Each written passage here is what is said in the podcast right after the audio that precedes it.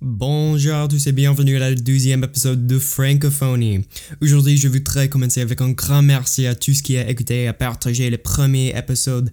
Euh, ça me fait très plaisir de voir qu'il y a des auditeurs autour du monde et euh, j'avais tellement d'enthousiasme pour l'enregistrement de ces prochains épisodes.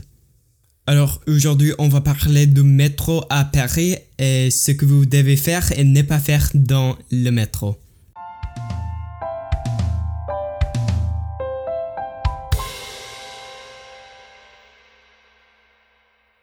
Je suis allé à Paris pour la première fois dans l'été de 2019.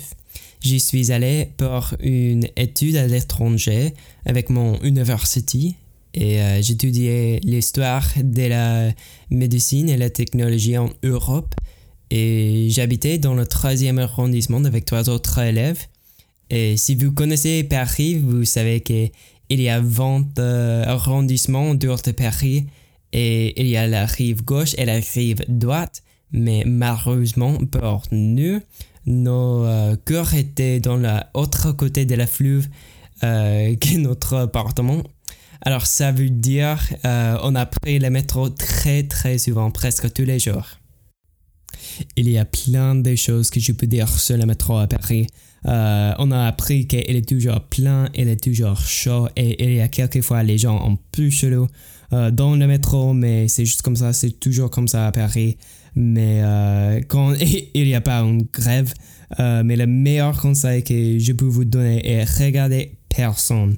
en fait, j'ai rencontré une américaine à Nice quand j'y étais pour une vacance et elle m'a dit qu'elle allait voyager à Paris le prochain jour, mais elle m'a demandé si le métro est dangereux et je lui ai répondu non si vous regardez quelques boîtes.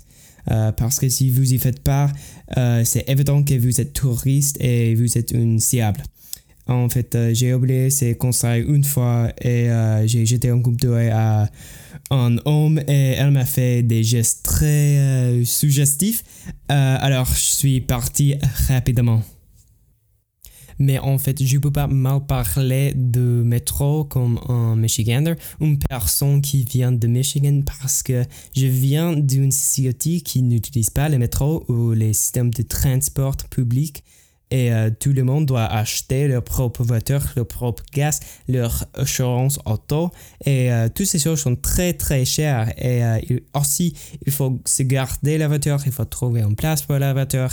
Et, mais je sais qu'il y a les voitures à Paris, mais l'option d'avoir le métro est super génial, c'est très utile et c'est accessible pour tout le monde. Je le trouve très très bien. Et euh, si vous voyagez à Michigan, bon chance à vous. Si vous n'avez pas un permis de conduire, euh, vous pourriez faire rien.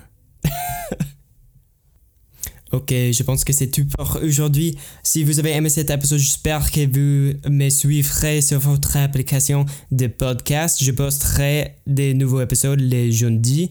Et euh, aussi, si vous voulez m'écrire votre histoire de métro, vous pouvez me suivre sur mon Twitter at le Au revoir, ciao, bye bye.